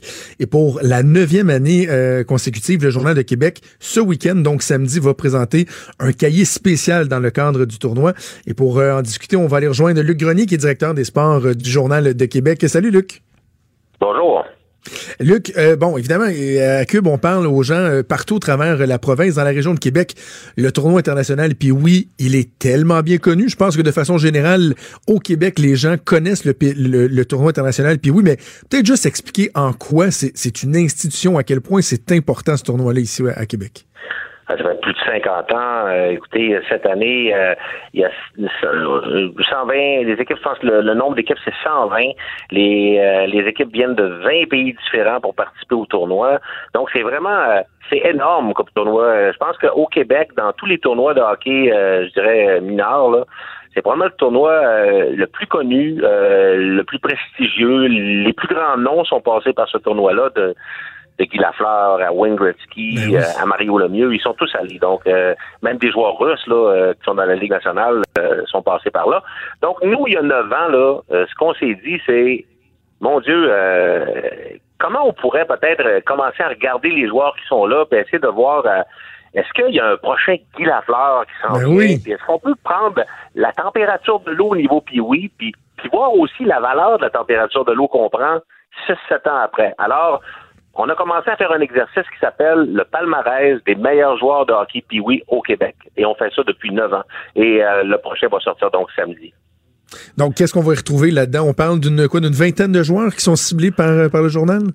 En fait, on a un groupe d'experts qui, euh, qui suit le hockey euh, au niveau Pee-Wee, euh, au niveau élite, évidemment, et qui choisit 12 attaquants, 6 défenseurs et 2 gardiens à chaque année.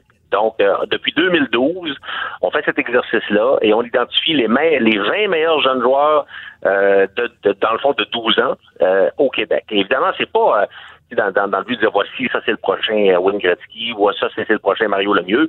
C'est sûr que c'est un exercice qui est intéressant et ça se veut une belle claque dans le dos euh, à nos jeunes joueurs. Puis, ouais, regarde, il y a un groupe d'experts qui vous reconnaît à ce moment-ci. Et c'est pas parce que tu ne fais pas le cahier que t'es pas un bon joueur. C'est parce que c'est- comme en toute Mais chose, il y a un coup près, tout ça, mais, mais c'est une claque dans le dos, euh, c'est une claque dans le dos aux jeunes. Et ce qui est intéressant aussi, puisqu'on le fait maintenant depuis 2012, ben, c'est de voir les cuvées qu'on a fait. Qu'est-ce qui en est advenu? Est-ce que c'est un entonnoir qui vraiment euh, a amené des joueurs dans la Ligue nationale ou pas? Alors ça, c'est une question intéressante qu'on se posait en 2012. Puis aujourd'hui, on a la réponse. Et oui, il y a des joueurs qui ont euh, de, notre cahier qui ont atteint, euh, qui, ont, qui ont atteint, si on veut, les rangs professionnels. Euh, toi, dans l'édition de 2012, euh, il y a un jeune qui s'appelle Nicolas Baudin. Ben, lui, en 2018, il a été repêché en première ronde, 27e au total par les Blackhawks de Chicago.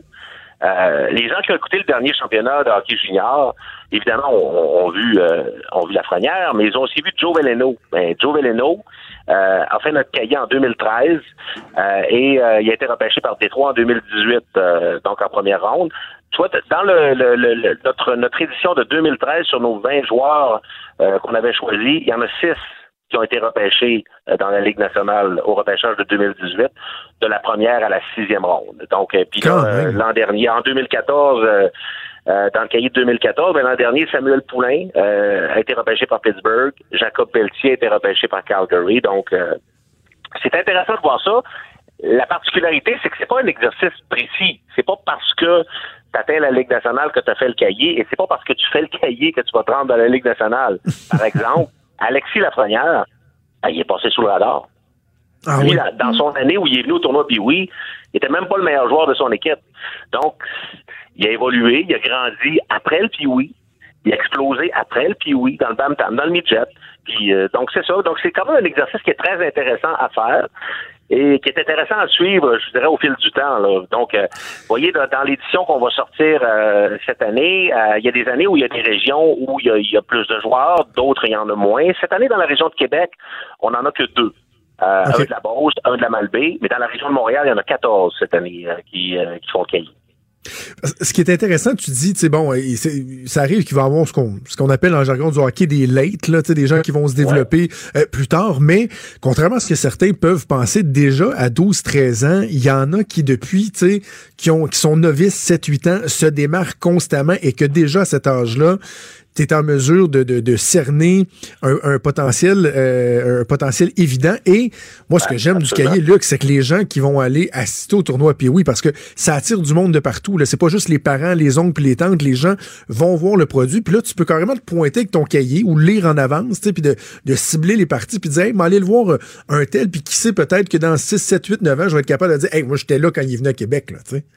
Exactement. Puis les gens qui vont regarder le cahier cette année, ben, vont peut-être pouvoir se dire, hey, ça vaut peut-être la peine de regarder un joueur qui va jouer pour les conquérants des bases Laurentides, qui s'appelle Zachary Morin, qui cette année est probablement le joueur qui fait consensus comme étant potentiellement le meilleur joueur, le meilleur joueur Pee-Wee du Québec. là. Et c'est un jeune qui, qui, qui est surclassé. Là. là, il est d'âge Pee-Wee, donc il fait notre cahier. Il va venir au tournoi Pee-Wee, mais il est bon au point où il ne joue pas Pee-Wee. Il joue Bam Tam à 12 ans. Il est premier marqueur de la Ligue Bam Tam, alors qu'il est l'âge Pee-Wee, mais euh, le physique est impressionnant là, pour un jeune de 12 ans. 5 pieds 10. 140 Cinq- livres seulement, mais 5 pieds 10 à 12 ans. Fait que, tu sais, ça, c'est sûr que quand Wow. ils grandissent euh, comme ça, euh, c'est certain qu'ils ont souvent un avantage au niveau euh, au niveau euh, physique. Mais, je, je me souviens très bien d'avoir vu euh, à l'époque, euh, puis là, là, je parle d'un autre, un autre niveau, là, euh, d'un autre niveau de, de ligue, mais au niveau atome, euh, Samuel Blais, euh, le- les- auditeurs peut-être se souviennent que c'est un jeune qui a remporté la Coupe Stanley l'an dernier avec Ben les oui. Blues de Saint-Louis. Ben, Atome, ce jeune-là était le seul au Québec à avoir un lancer frappé. Et là, Un il rentrait à la ligne bleue et il décochait. Et là, les gardiens de but étaient terrorisés parce qu'ils ne voyaient jamais de lancer frappé. Donc, il y a des jeunes, en effet, qui dominent depuis longtemps et qui, rapidement, se retrouvent avec un attribut, euh, quelque chose de spécial qui les rend spécial déjà à un jeune âge. Mais ben, les jeunes, les autres jeunes vont peut-être les rattraper ou puis peut-être qu'eux vont, vont continuer à progresser et aller encore plus loin. Mais en tout cas, bref, c'est une c'est notre exercice, notre but vraiment, là, c'est de donner une bonne claque dans le dos, une bonne claque dans le dos d'encouragement à tous ces jeunes euh, Ben oui. qui se dévouent et qui vont euh, se donner un spectacle aussi euh, pour le, le- pour le plaisir des, des spectateurs au tournoi Pee-Wee cette année. Ben donc, on invite les gens à consulter ça puis à le conserver, euh, le cahier qui va être diffusé ce samedi en fonction du tournoi qui va débuter donc euh, le 12 février. Peut-être mentionner aux gens qu'il y a toujours des joueurs qui sont là, qui sont présents, qui vont venir rencontrer la foule. Et il y a deux personnes, moi, que je vais surveiller particulièrement leur accueil. Samedi 15 février, retour d'Eric Lindros à Québec. Oh! Comment tu penses qu'il va être accueilli, Luc? qu'Aujourd'hui, là, il revient euh, sous de meilleurs auspices qu'à l'époque. Parce que, bon, ouais, là, maintenant, je pense que il y a une espèce de rédemption au Québec, là, euh, avec Eric Lindros. là. Je pense que les, gens le voient autrement maintenant. Il y, a, le- le- il y a du temps qui a passé, il y a de l'eau qui a coulé sous les ponts. Ben oui. Je pense que ça va bien se passer son retour, mais en effet, euh, moi je me souviens d'être allé voir le match, euh, le premier match des Flyers contre les Nordiques avec Eric Lindros euh, au Colisée de Québec euh, dans les années 90. Ah là. oui. Et puis écoute, il y avait euh, il y avait même des spectateurs en couche. Oui, bébé. C'était dément comme ambiance. Il y, a- il y a Kerry Fraser aussi qui va être là samedi le 22 février aux côtés Ouais. d'Alain Côté. Gary Fraser va être là euh, avec Alain Côté. Évidemment, ça va sûrement parler d'un certain but. D'un Mike certain Bossy but, va être là, Yvan Cournoyer, Paul Caffé, Owen Nolan et même Yari Coury. Donc, euh, euh, à tous les ans, c'est comme ça. L'année passée, euh, je me rappelle que euh, Marcel Dion était là, Raymond Bourque était, était là. Donc, à tous les ans, il y en a qui viennent faire des présences, mais il y en a qui viennent aussi euh, coacher des équipes. Bon, bon, on invite les gens à regarder ça puis à participer au tournoi international. Puis oui, sans faute, Luc Grenier, directeur des sports du Journal de Québec. Merci de nous avoir parlé. Merci, ça m'a fait plaisir. Salut. Il est franc et nuancé. Jonathan Trudeau. La politique lui coule dans les veines. Vous écoutez Franchement dit. Bon, il nous reste quelques petites minutes. Peut-être euh, souligner qu'on a connu la date euh, du prochain budget du gouvernement du Québec. Oui, ce sera le 10 mars prochain. Mettez ça à l'agenda, au calendrier. Euh, Éric Girard, qui a évoqué euh, durant son annonce le coronavirus, toi.